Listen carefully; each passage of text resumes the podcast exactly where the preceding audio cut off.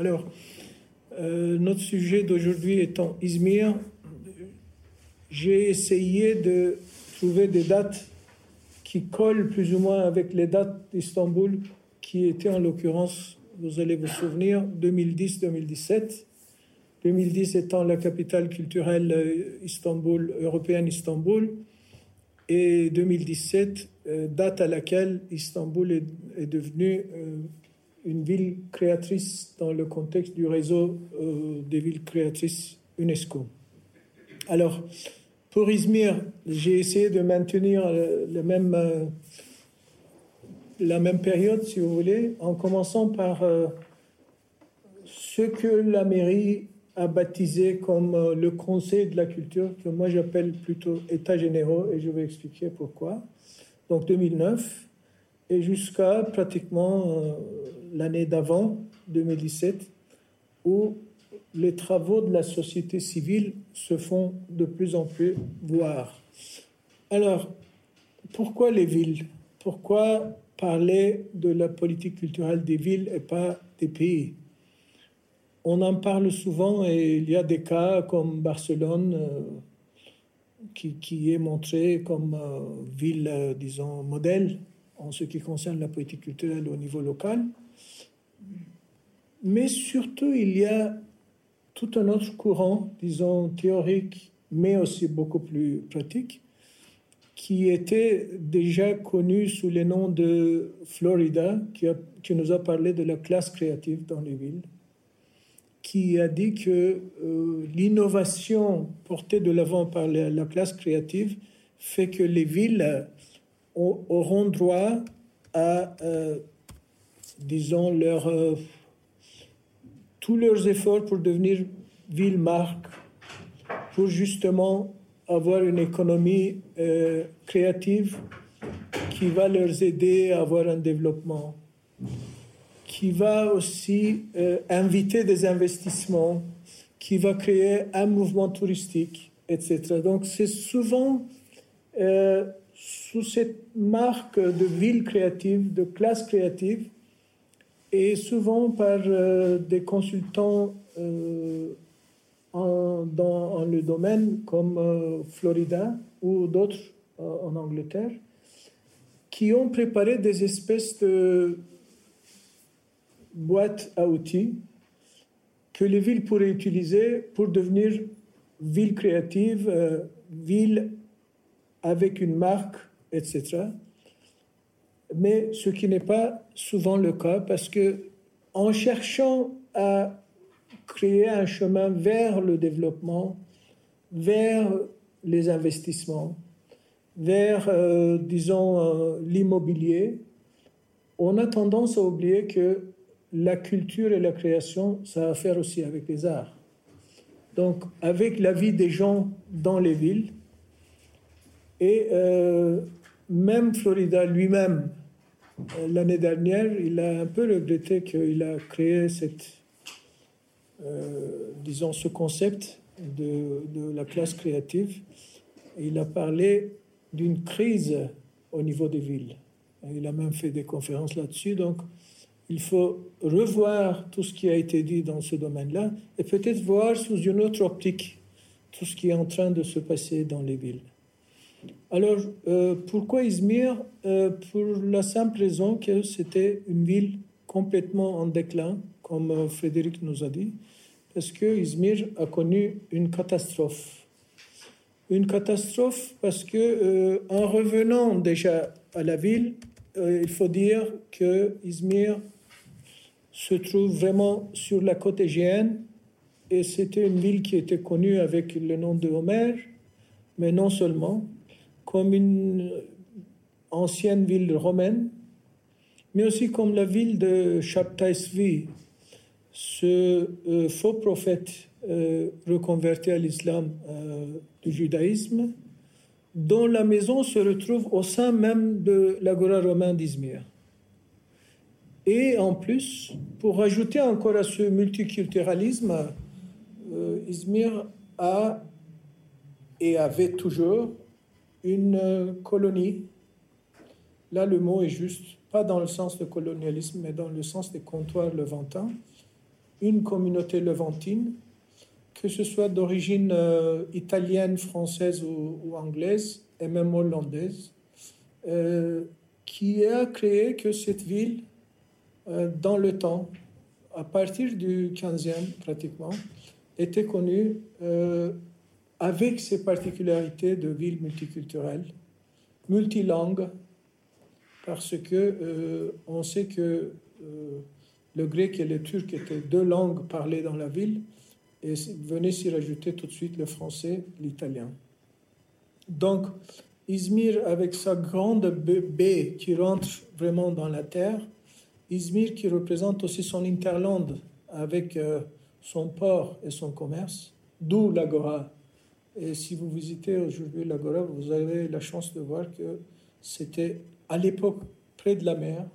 La marchandise était rapportée dans l'Agora où elle était et, euh, disons, mm, mise sous les étalages et où on faisait aussi le commerce. Donc, c'est une ville vraiment qui a eu un passé euh, brillant en ce qui concerne son économie, sa géographie et sa position euh, sur, dans la région égéenne.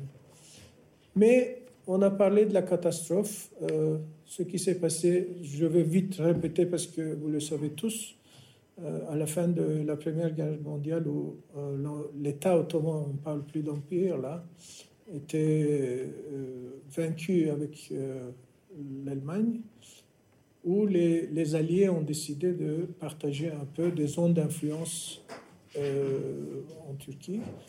Et Izmir et la région égéenne étaient choisis par la Grèce, où l'armée grecque est venue vraiment s'installer à Izmir. Donc, c'était un peu le début de cette catastrophe qui, à la fin de, des années, euh, à la fin de la guerre en 1922, s'est terminée avec euh, la défaite de, l'armée grecque qui a dû quitter la ville euh, tout en laissant un peu les habitants grecs de la ville, de cette ville qui était désormais connue sous le nom de ville infidèle, Gavur Izmir, un peu à leur sort. Et les bateaux et les navires euh, des, des, autres forces alliées euh, ont un peu laissé euh, ces gens-là à leur compte. Donc ces gens-là ont déjà dû quitter Izmir à la fin de, cet épisode, mais par déjà le traité de Lausanne qui a conclu un peu la guerre de la Nouvelle-Turquie, euh, il y a eu un échange de population, ce qui fait que euh, ces Grecs, surtout de la côte égéenne, qui parlaient euh, le turc et le grec, ont dû émigrer vers la Grèce. ils étaient au nombre de 1 500 000 à peu près, pour une population grecque de l'époque de 5 millions. Donc, ils représentaient à peu près un 30% de plus à la population de la Grèce d'alors alors qu'un euh, demi-million de, de soi-disant Turcs, de musulmans, disons, de, euh, de sujets ottomans qui étaient sur les terres euh, grecques et, crétoises, qui ne parlaient pas un mot de turc, mais de religion musulmane, ont dû émigrer vers la Turquie. Ce qui fait que Izmir a connu cette espèce de vraiment de, d'évacuation, de, de, de, vacuum euh, dans, sa, dans son histoire. Et il y a plus. D'un côté, Izmir, euh, qui représentait quand même une culture très vivante, très vibrante à l'époque, euh, s'est trouvé tout d'un coup déserté et est venu se rajouter aussi réellement et métaphoriquement un incendie qui a ravagé quand même le centre de la ville et on, discute toujours euh, qui a été l'instigateur de, cet incendie. Ça n'a pas d'importance. La ville a, perdu son cœur vivant et à partir de là, Izmir est devenue une ville euh, un peu déserte, déjà économiquement et surtout, et surtout, après les années 30 et 40, Istanbul a recommencé à remonter Izmir a, connu une vraie décadence économique sociale et surtout culturelle. Donc, c'est un peu euh, le début de l'histoire d'Izmir, si vous voulez, euh, qui fait que, ben, déjà, pour représenter la ville, il faut parler du port et de la baie. Parce que la baie, quand même, ça rentre dans Izmir en quelque sorte. Les bateaux mettent un peu plus d'une heure pour rentrer vers le port de l'embouchure de, de la baie. Et ça a toujours représenté une ville où les diverses forces ont pu coexister euh, depuis euh, la nuit des temps, en quelque sorte. Là, vous voyez quelques images qui, qui nous montrent comment Izmir euh, était à l'époque, surtout la corniche d'Izmir, parce que je vais en reparler à la fin. Vous allez voir, ça, a une histoire avec, disons, l'espace public dans cette ville. Et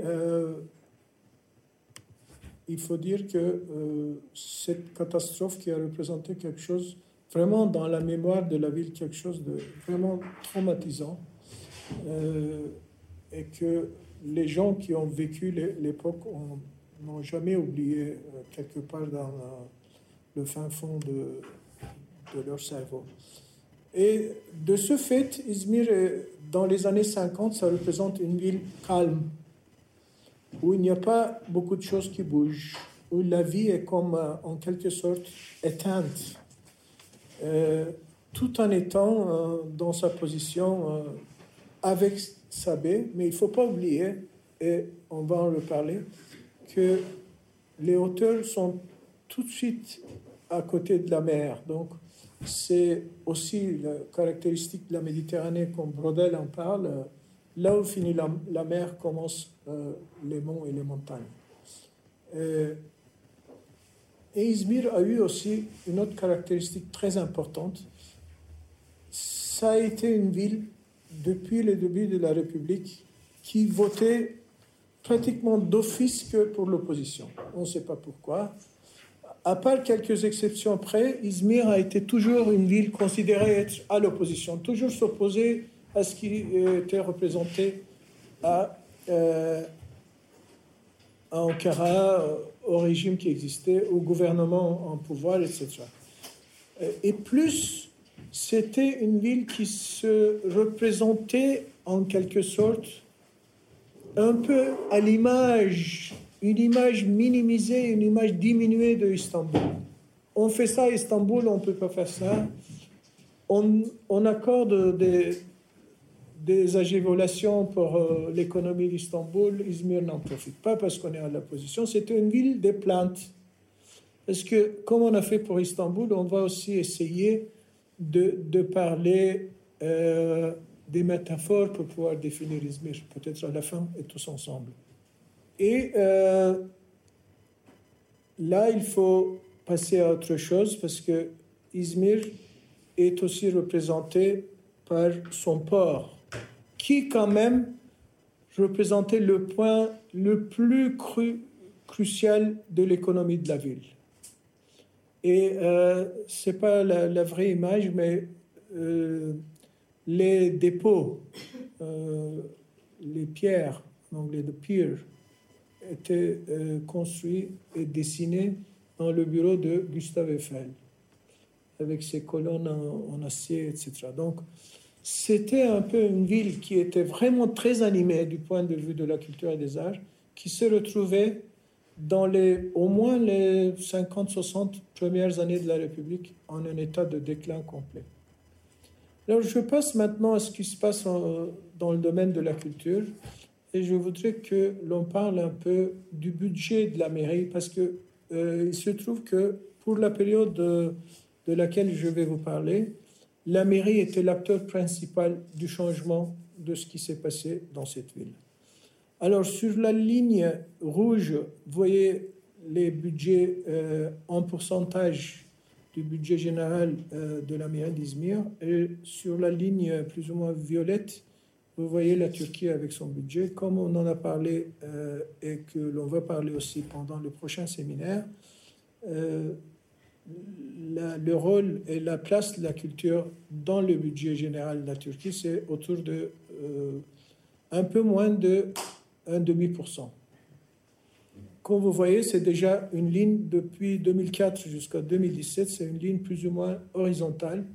Alors qu'Izmir, à l'année 2005, où il y a eu un, grand centre culturel euh, ouvert, c'est autour de 1% à peu près. Donc, déjà, en commençant par euh, déjà euh, ce tableau, on peut dire que Izmir, comme budget culturel de la mairie, représente à peu près le double de ce qui existe en, Turquie. Et on peut voir euh, vite d'autres indices qui, qui, vont nous donner une idée. Pour tout ce qui est théâtre et cinéma, les salles de théâtre à Izmir, c'est la ligne bleue en bas horizontale qui ne change pas beaucoup. Et en haut, c'est Istanbul. Comme vous voyez, Istanbul, c'est non seulement des hauts et des bas, mais aussi c'est une ligne qui, qui va en, augmentant. Et la ligne de la Turquie qui est dans le tableau à droite suit un peu parallèlement de ce qui se passe à, Istanbul en, en, nombre de salles de théâtre. Et dans les deux tableaux en bas, vous trouvez les spectateurs des de théâtres à Izmir, il y a un petit changement déjà dans l'année 2009-2010. On va en parler de cette année, c'est pourquoi il est important. Et Istanbul qui mène le jeu de la Turquie euh, parallèlement à peu près, euh, comme vous voyez sur le tableau. Pour tout ce qui est les salles de cinéma, ben, c'est toujours les années 2004-2016. Izmir a, sa ligne parallèle, mais il ne faut pas oublier que euh, la population d'Izmir, c'est à peu près, grosso modo, 20% de la population d'Istanbul. Donc, on ne parle pas du tout euh, des mêmes, euh, disons, grandeurs. Et les lignes, de, que ce soit les salles de cinéma ou les spectateurs, les lignes de cinéma euh, de ce tableau sont pareilles pour la Turquie et Istanbul à peu près.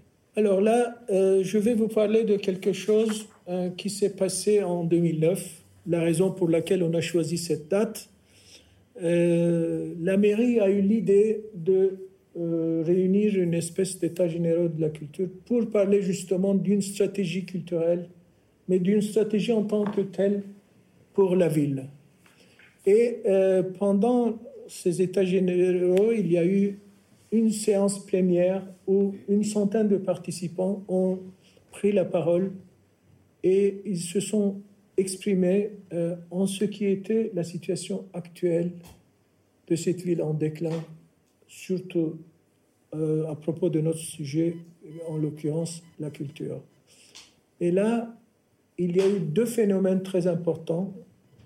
Un, tous les jeunes artistes ou les opérateurs culturels ont dit qu'ils n'étaient pas respectés ni pris en compte à Izmir, donc ils n'avaient que le choix d'émigrer vers euh, vers Istanbul. Donc, on pourrait parler justement d'un exode de cerveau vers Istanbul ou ailleurs.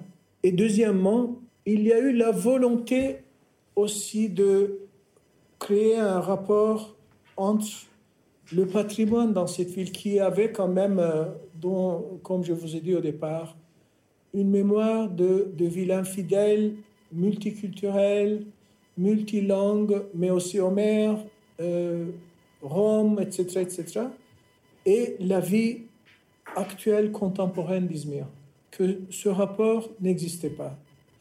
Et dans un deuxième temps, il y a eu euh, six euh, comités pendant lesquels les participants, en l'occurrence même des gens qui vivent euh, à Istanbul comme moi, mais qui sont originaires d'Izmir, ont participé. Et il y a eu des ateliers auxquels les gens ont participé et ont pu s'exprimer sur six domaines politique culturelle, deuxièmement théâtre, cinéma, littérature, art visuel et musique, patrimoine, aménagement urbain et industrie culturelle. Et là, il y a eu toute une série de décisions dont je ne vais pas m'attarder, sauf que trois axes ont été choisis pour Izmir. Izmir comme ville d'innovation, au lieu de faire cette concurrence avec Istanbul, essayer de se voir à l'image d'Istanbul, mais en, version diminuée, se voir et se positionner dans la Méditerranée. comme une ville méditerranéenne, comme ça a été par le passé de la ville, avec ces, villes jumelles comme Salonique, comme Alexandrie ou Marseille. Ces trois villes avec lesquelles Izmir entretenait des relations très étroites. Et aussi faire aussi un accent, mettre l'accent aussi sur le fait de la lenteur de la vie, de la qualité de la vie dans cette ville, à cause de ce mode de vie, disons, méditerranéen. Ces États généraux ont marqué le début d'une série d'efforts qui ont donné des projets et, des, produits euh, desquels je vais parler. Mais euh, déjà, les États généraux reposaient sur une base de recherche dans la ville avec toutes les structures qui existaient déjà, que ce soit publiques, euh, municipales, locales ou privées, et aussi euh, les problèmes qui existaient à l'époque. Et juste comme anecdote, euh, les États généraux ont décidé aussi, ça a rapport avec la France, que le maire devrait écrire une lettre adressée au directeur du musée du Louvre. Parce que l'idée exprimée pendant les États généraux était que euh, un itinéraire en, en, plein air devrait être créé entre l'agora romain et le château d'Izmir, où les gens seraient non seulement pour visiter, mais aussi pour la, la vie quotidienne, vivre dans, cette ambiance de, musée euh, en plein air, et écrire une lettre comme quoi aussi demander une collaboration avec le Louvre et, comme une petite condition, demander au Louvre de euh, rapatrier deux sculptures. Une qui s'appelle Jupiter de Smyrne, l'autre, j'ai oublié le nom, euh, quelque chose qui, qui, a aussi le nom de Smyrne, euh, l'ancien nom d'Izmir. L'une qui fait 2 mètres 15 de hauteur et l'autre 2 mètres 30 en marbre. Et la réponse était un simple non. Comme quoi, euh, ces, deux œuvres euh, ne pourraient pas être aliénées au Louvre, qui les avait euh, acquéries sur le marché libre dans les années 1600.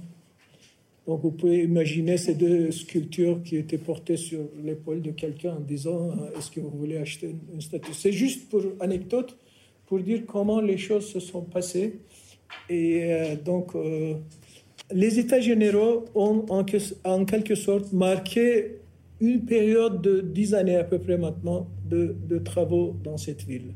Alors, c'était le début d'une époque où quelques caractéristiques de cette ville en déclin étaient euh, mises en valeur. Comme je vous ai dit, la vie en plein air. La présence de la baie, de la mer en tant que telle, qui représente quand même une scène. Et le rythme de la vie dans cette ville. Parce que il y a un phénomène très intéressant. Quand vous demandez à quelqu'un dans la rue à Istanbul, tu viens d'où? Vous allez entendre toutes les villes de la Turquie. Sinop, Sivas, Erzurum. Vous allez à Izmir, vous demandez à quelqu'un qui a un accent kurde, il va vous dire je suis d'Izmir. Là, je vais parler de, de, ce phénomène en faisant référence aussi à Henri Lefebvre, qui a euh, écrit juste euh, avant sa mort un petit essai qui s'appelle un essai sur la rythme analyse euh, dans les villes de la Méditerranée. Je vais en reparler parce que je trouve que c'est quand même important.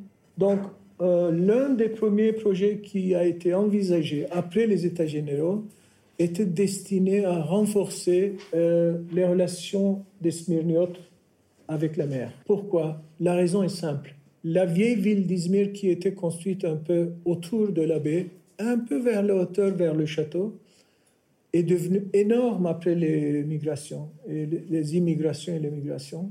Surtout toutes les hauteurs de la ville maintenant, quand vous allez vers la ville, aussi en avion, vous voyez que les collines sont plein, plein, plein.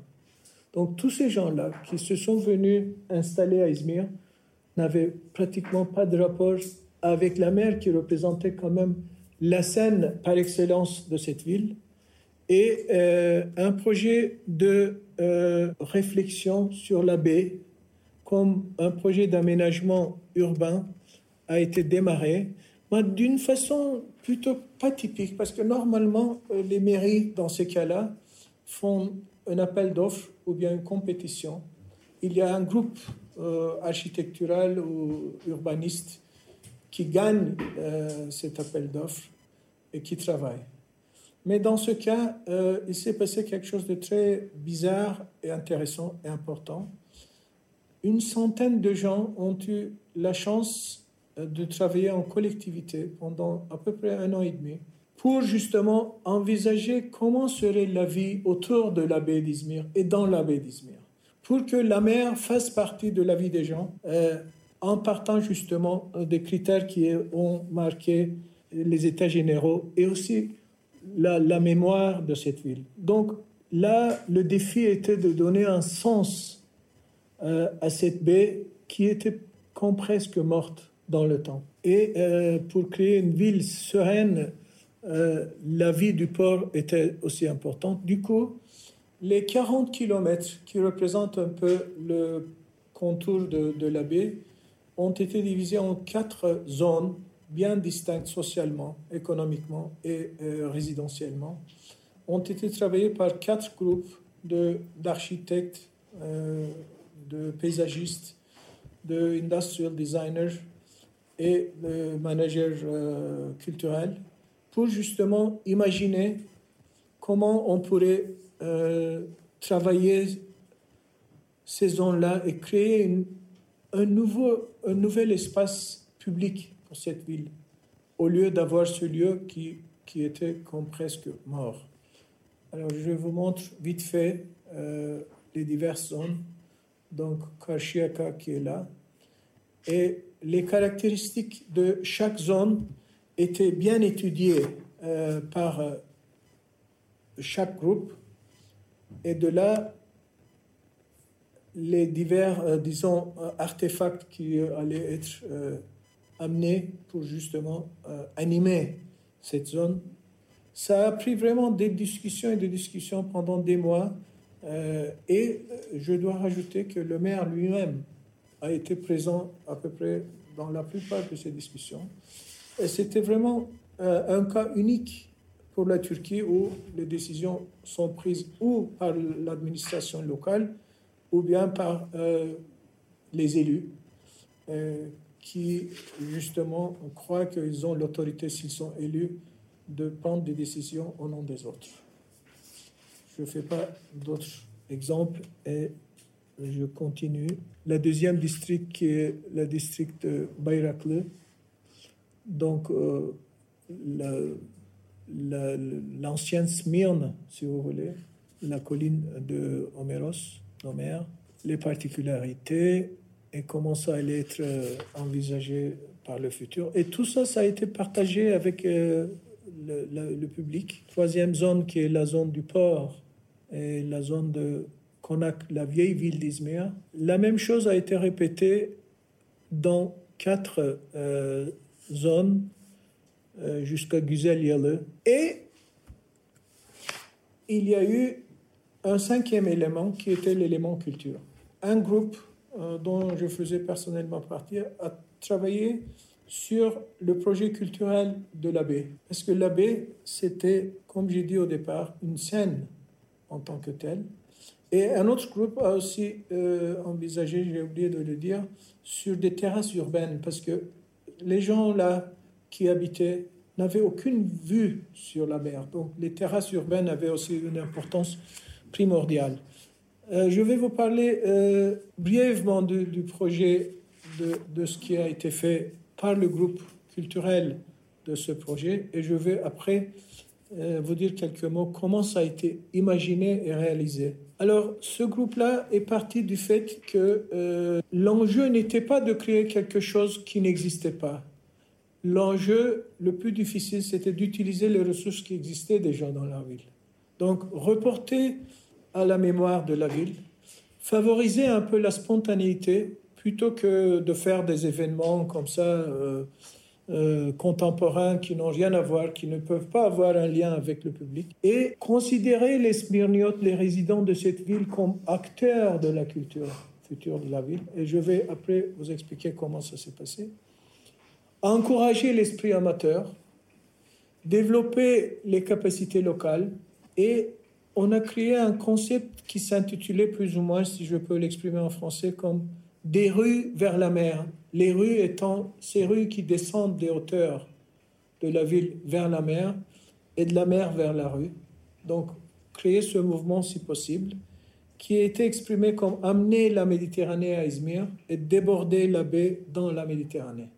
Donc, créer ce rapport vraiment avec la mer qui existait là et, aussi essayer de briser un peu la chaîne de cette calamité. Il y a un très beau mot en turc qui vient, je crois, de, euh, du persan, musibet, de cette calamité qui avait fait, qui avait créé ce déclin euh, dans le temps. L'un des événements envisagés était de repartir cette idée, de cette idée de Hudrellez qui se passe euh, au début du printemps, qui est un rite euh, enraciné dans plusieurs endroits en Turquie avec de divers noms, mais à Izmir, c'est déjà, était déjà dans le temps célébré dans les rues.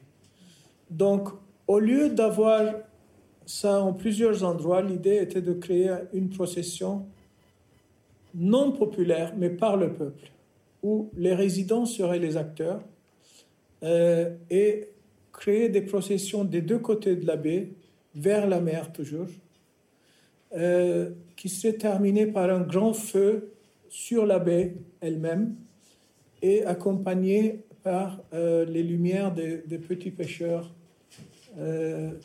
et tout ça, c'était aussi, disons, baptisé sous euh, une métaphore, le métaphore de Anka, comment on dit en français, l'oiseau qui renaît de ses cendres. Le Simur, phénix, phénix, oui, absolument. Donc c'était un des projets principaux pour représenter quand même ce qui allait se passer. Et après, trois étapes ont été dessinées. L'étape de recherche euh, pour justement définir le concept, l'étape de animation et de réanimation, de façon que ce qui existait comme événement culturel dans la ville serait de toute façon distribué dans un calendrier euh, annuel, mais pas au moment de, des fêtes uniquement, et après euh, le temps ou la phase de célébration avec le festival. Et dans ce contexte-là, les débarcadères de la ville étaient imaginés comme aussi des endroits pour suivre ce qui allait se passer sur la mer elle-même, cette nouvelle scène de la ville. Euh, des plateformes ont été dessinées. Une grande partie n'a pas pu être réalisée parce qu'il ne faut pas oublier que pour pouvoir euh, disposer de la mer, vous devez avoir des autorisations du gouvernement central, donc d'Ankara, du ministère du Transport. Ce n'est pas à la mairie de euh, disposer de la mer euh, forcément. Mais par contre, Izmir a créé et existe toujours un, disons, un vélodrome ou une, disons, une aire de vélo ouais, de bicyclette qui, qui, fait quand même 40 km autour de la baie. Donc vous pouvez prendre votre vélo et faire le tour de la baie. Et vous pouvez même louer avec votre carte urbaine. Euh, des points de pêche amateurs ont été réorganisés comme ça a été dans le passé.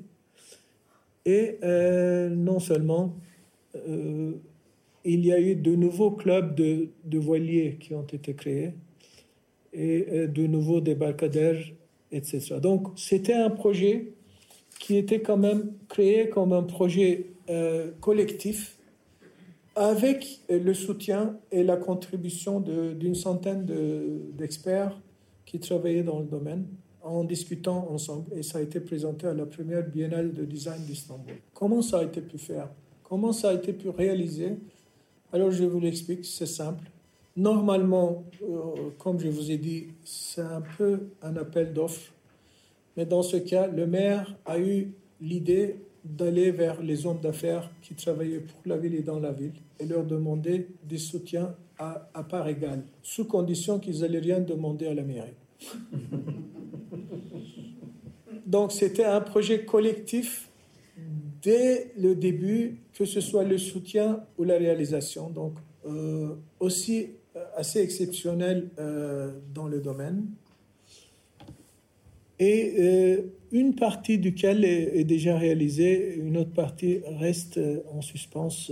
Et comme il y a les élections prochainement, on va voir comment ça se développe. Un autre produit des États généraux euh, en 2009 était la création de l'Académie de Méditerranée d'Izmir, qui est fondée en 2012, qui est euh, un directorat de la mairie, mais qui fonctionne d'une façon autonome pour justement euh, créer cette espèce de plateforme démocratique sous quatre domaines, euh, en le cas la culture, l'environnement, l'histoire et le design, mais qui est aussi non seulement une plateforme démocratique, mais en même temps une espèce de think tank où on produit beaucoup de, disons, de publications, de réunions, de colloques, etc. Et aussi avec des partenaires méditerranéens, européens, etc. Donc, c'est devenu une espèce de, structure ouverte vers la ville et, aussi pour la culture, pour créer cette espèce de euh, lien avec le social, l'économie, mais aussi le jeune public, etc. Donc il y avait euh, au sein, euh, disons, de cette structure aussi une dimension culturelle euh, à laquelle j'ai pu contribuer et voir comment on pourrait maintenant aller vers une nouvelle politique culturelle dans cette ville. Et à ce but, a été créée une plateforme qui s'intitulait la plateforme, l'initiative de la plateforme culturelle à Izmir, IKPG, Culture au Mais ça a commencé avec huit personnes physiques qui se sont portées volontaires pour créer. Et le premier pas qui était franchi était justement d'imaginer comment représenter l'état des choses dans la culture à Izmir. Qu'est-ce qui existait déjà dans cette ville de laquelle on se plaignait? Alors ils ont commencé tout de suite avec une publication qui, continue à exister, euh, qui est euh, trimestrielle et qui s'appelle Plateforme avec un plus à la, place d'un T, à laquelle euh, contribuent tous, tous les représentants du sein de, de, la culture et des arts où il y a euh, des dossiers, des photos, y compris le design. Tout est fait à Izmir et publié par justement euh, l'Académie de la Méditerranée. Ce qui est un cas unique parce que normalement, la mairie fait les choses pour soi et le reste, euh, chacun pour soi. Donc, dans ce cas-là, la mairie qui ne s'ingérait pas dans le contenu de cette publication contribuer financièrement à, la euh, publier ce, disons, cette périodique. Plus, chaque année, un almanach a été euh, aussi euh, produit sur les acteurs de la ville. C'est comme une espèce d'annuaire où vous pouvez trouver qui existe à Izmir en tant que culture et art et qu'est-ce qu'ils font dans le domaine. Mais récemment, en début de 2017, le projet a évolué en autre chose, euh, dans le cas une espèce de mapping culturel de la ville. Essayer de voir ce que la carte culturelle de la ville représentait. Et euh, c'était un projet de bas vers le haut. C'est-à-dire, toutes les données ont été fournies par les acteurs mêmes, pas un groupe de recherche, pas des experts, etc par les acteurs eux-mêmes. Là, je vais vite en parler euh, pour vous expliquer, pour vous expliquer comment la chose a été pu faire et, euh, et, ce que cela représente pour la ville d'Izmir. Ça, la publication qui rassemble un peu euh, ce qui a été dit est là. Alors, la recherche, cet exercice a porté sur 11 arrondissements qui se trouve un peu au centre autour de la baie. Izmir en a 30, donc vous voyez un peu euh, tous ces arrondissements en commençant par Güzel Bahçe, qui à l'époque s'appelait Kilizman. Les, mots ont euh, un sort assez bizarre dans, dans ce pays, parce que euh, le site antique s'appelle Kilizmani, du coup il s'appelait Kilizman.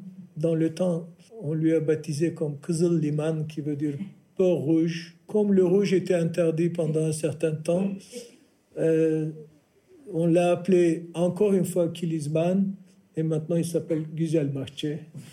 Donc c'est un peu, un peu l'histoire des, lieux, si vous voulez, euh, avec Narledere qui est tout près de la ville, mais aussi Konak, ce petit bout où il y a la vieille ville, si vous voulez, avec l'Agora et le reste. Euh, Bornova qui était par définition, euh, disons, la banlieue levantine de la ville.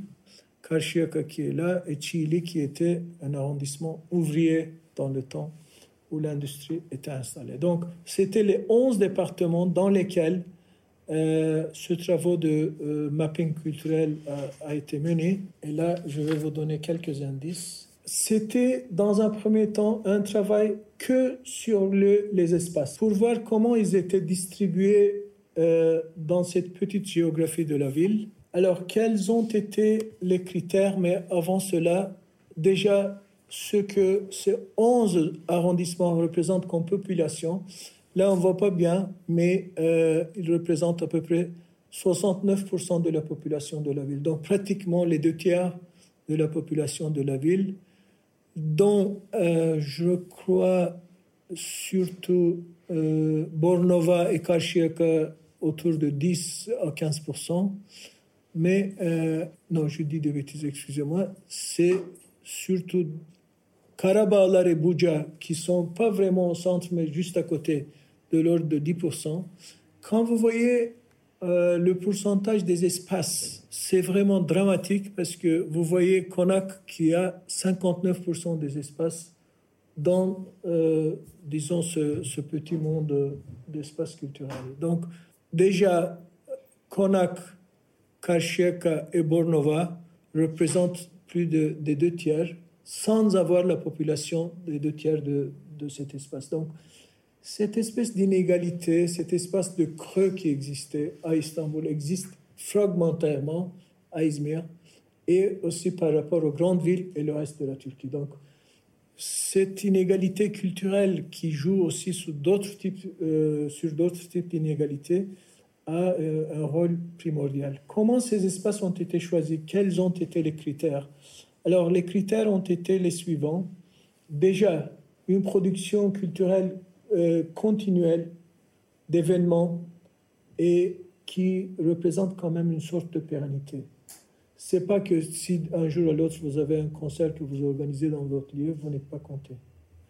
Deuxièmement, si possible, plus d'une discipline artistique représentée, donc au moins deux, trois ou multidisciplinaires euh, de préférence, euh, mise à jour des programmes et de la stratégie le cas échéant, événements ouverts à la communauté, donc pas nécessairement aux clients mais à la communauté en général, encouragement des acteurs locaux plutôt que de faire venir, d'importer des événements, euh, encourager les acteurs locaux à être producteurs euh, des arts et de la culture, créer des points de rencontre accumulation de production et de produits et, et expériences. Et n'ont pas été comptés, par exemple, les lieux qui organisent euh, des concerts de temps en temps, ou des lieux comme bouquinistes qui vendent des livres. Mais par contre, euh, on a sur les vidéos, si c'est le cas où un bouquiniste euh, qui quand même organise des colloques ou des réunions euh, est dans le, dans le lot. Alors, ça c'est un peu le résultat. Je vais vous expliquer. Tout ce qui appartient au gouvernement central, c'est 14% des lieux. Alors, la municipalité représente 22% et les indépendants 46% de tous ces lieux. Donc c'est énorme.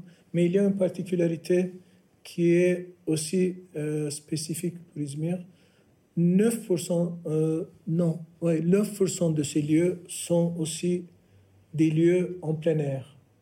c'est aussi dû au fait que en Méditerranée, c'est beaucoup plus facile et beaucoup moins cher de pouvoir organiser des expériences culturelles dans des lieux en plein air qu'avoir euh, un chapiteau. Donc ça, c'était aussi l'une des, l'une des données très importantes qui vont quand même pouvoir mener vers une espèce de politique culturelle de la ville.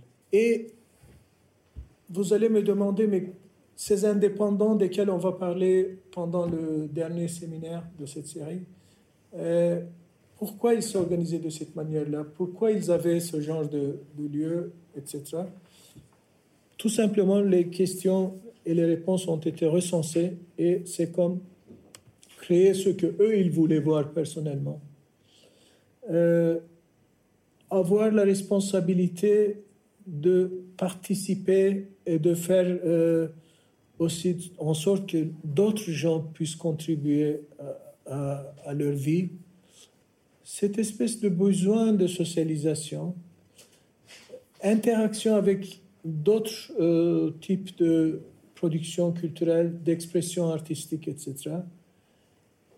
Aussi, euh, cette motivation pour travailler aussi avec le jeune public, d'une certaine façon, et créer des alternatives aussi pour la vie culturelle de la ville. Donc, après cette période de déclin à Izmir, on a créé euh, un autre type d'expression et de contribution qui s'est concrétisé à travers euh, ce travail de mapping culturel. Alors, pour que vous voyez un peu graphiquement ces arrondissements et, euh, disons, leur le nombre de lieux qui existent dans ces arrondissements. Vous avez Konak qui est juste au milieu, Karşıyaka qui est un peu au nord et Bornova à l'est, représentent à peu près 80% des lieux dans cette ville. Et même au sein de, de 11, disons, arrondissements ou départements qui représentent la ville. Donc, c'est vraiment une égalité assez évidente.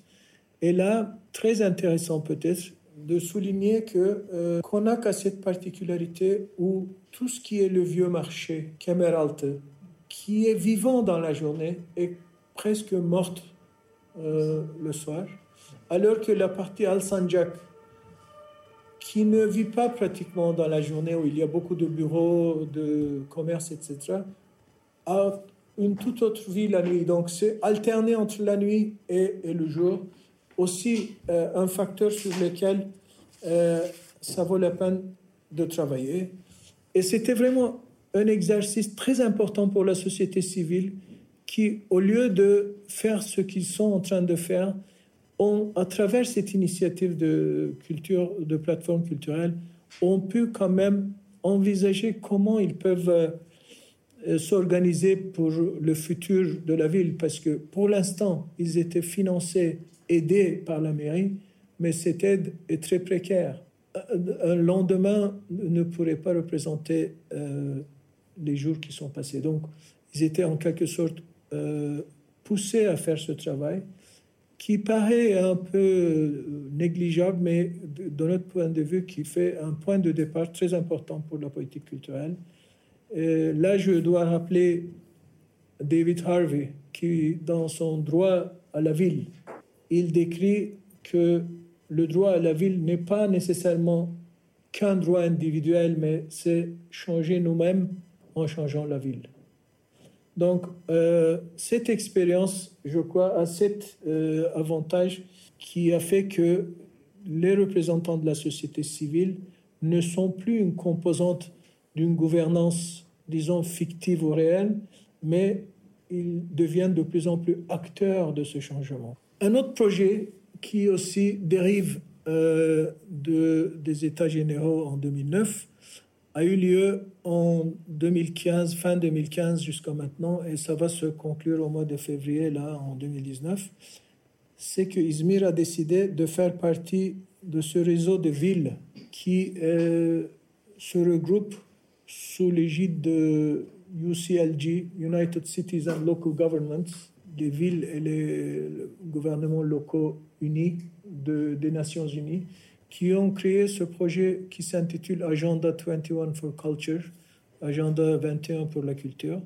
Izmir a accepté à travers une décision du conseil municipal de faire partie de ces villes pilotes pour l'Europe et de faire cet exercice autour de cette idée générale de la culture et du développement total. Comment intégrer l'idée de la culture dans le développement urbain et quels sont les pas à franchir. Et comme ville euh, tandem, Izmir a choisi Lisbonne avec laquelle euh, ils ont collaboré. Il y a eu des visites réciproques, etc.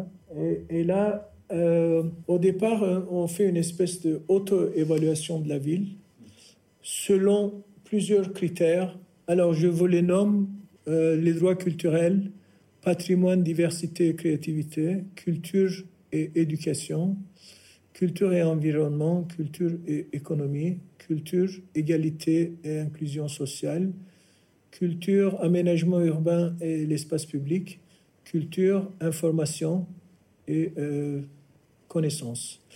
Alors, tout ce qui est bleu au milieu, c'est un peu euh, le moyen global que euh, le groupe de Agenda 21 euh, pour la culture avait déjà préparé et qui, utilise comme moyen pour que les villes puissent se situer par rapport aux moyens. Et pendant cet exercice qui a eu lieu à Izmir début 2016, euh, les divers représentants des divers secteurs de la ville se sont mis autour des tables pour définir euh, le, positionnement d'Izmir subjectivement. Et Izmir a trouvé que euh, le positionnement de la ville en ce qui concerne les, droits culturels, l'aménagement euh, urbain, culture et environnement, c'était pas mal. Il y avait un problème au niveau de la culture, de cette relation entre la culture et, l'éducation, et aussi euh, pour tout ce qui est culture, égalité inclusion sociale dans une ville qui prend quand même des, milliers, des centaines de milliers d'immigrés. et un projet qui s'intitule Project Lab, Culture Lab, a été créé aussi pour l'éducation parce que euh, l'avis des participants aux ateliers était que l'éducation faisait partie euh, de l'autorité du gouvernement central, du ministère de l'Éducation nationale, donc on ne pouvait pas faire un projet alors que le projet Culture Lab s'est basé sur le fait que euh, les diverses instances et tout ce qui se fait sur la culture pourraient inclure d'office des travaux avec les jeunes publics et inclure aussi une dimension éducative. Au lieu d'essayer de, forcer les, les, écoles à adopter un, un nouveau cursus, curriculum, il est peut-être mieux de faire le contraire et d'inclure en quelque sorte ou d'intégrer l'éducation dans les processus euh, culturels. Et euh, aussi un projet euh, sur le design, je crois cette année, le deuxième ou le troisième a été réalisé sous le nom de, de Bon Design, qui se fait aussi avec les écoles de design, etc., est réalisé dans ce contexte. Et Izmir a été montré comme ville exemplaire du point de vue de, la gouvernance de la culture euh, dans euh, les diverses instances de euh, Culture Agenda 21. Alors, quelques exemples de sociétés civiles qui se font à Izmir, des cas qui sont souvent mineurs, mais qui nous montrent qu'il y a une volonté, une initiative qui vient du bas vers le haut. La première euh, s'appelle Une chambre euh, pour soi. C'est dans euh, le vieux quartier de Basmane, qui est maintenant un quartier syrien, où vous trouvez des pâtisseries syriennes, des petits bistrots syriens, où deux artistes ont eu l'idée de créer une espèce d'atelier qui s'est transformé en un espace aussi d'exposition, où on fait plusieurs, euh, disons, ateliers, euh, débats, etc., euh, qui est maintenant, qui commence à se déplacer à divers endroits dans la ville. Donc vraiment quelque chose qui, qui part d'une particularité très importante. Le deuxième, est, un, est simplement un appartement qui appartient à un couple qui euh, ouvre leur appartement pour euh, des espèces d'événements culturels de ce genre. Vous voyez la photo, c'est quand même euh, une trentaine de gens qui assistent à un concert. c'est des programmes bien définis. Hein. C'est pas qu'on fait la fête et vous, venez. Et ça s'intitule Nomad Mind. Et un troisième qui est encore plus important, c'est dans l'ex-échafaud, le quartier de l'échafaud, où on faisait les pendaisons en public. C'est juste derrière le port, parce que euh, pour faire preuve que euh, c'est aussi une leçon pour euh, les innocents, on faisait les pendaisons en public dans ce quartier de Darach, juste derrière les entrepôts, qui est un quartier en totale désuétude maintenant, où il n'y a que quelques ateliers de mécaniciens auto. Et les artistes ont commencé à occuper ces lieux, pratiquement euh, squatter, occuper comme ateliers. Et ils ont commencé aussi à organiser euh, des espèces de, euh, d'installations, d'expositions, etc. Justement dans ces lieux, vous voyez un peu euh, sur les photos que c'est souvent des maisons en état délabré.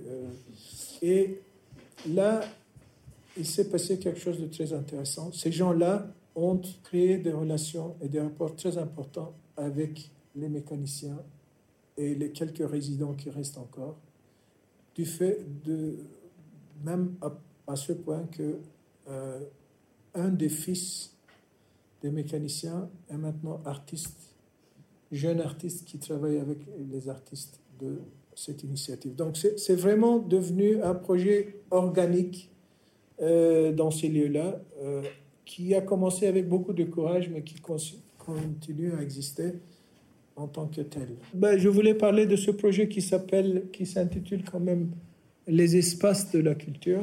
Donc Izmir a commencé aussi à forger des relations internationales avec les diverses instances culturelles en Europe et ailleurs dans la Méditerranée surtout.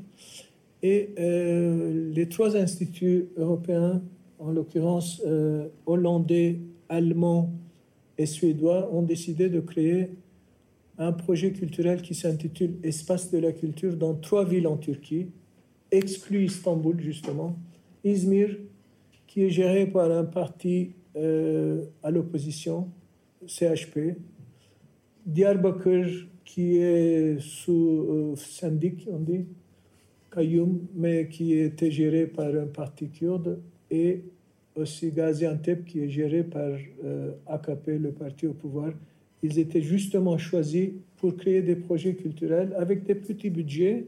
Et Izmir en a fait partie. Et euh, je voulais justement montrer comment Izmir a réagi à cet appel et qu'est-ce qui a été fait avec deux cas. Si on aura la chance de voir les vidéos, je vais vous les montrer.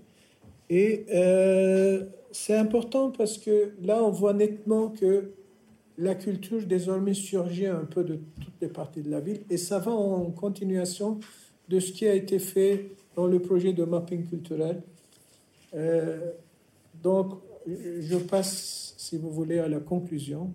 Alors là, vous voyez deux photos. Sur la photo de gauche, euh, c'est toujours à l'Agora romain à Izmir, qui était un lieu public.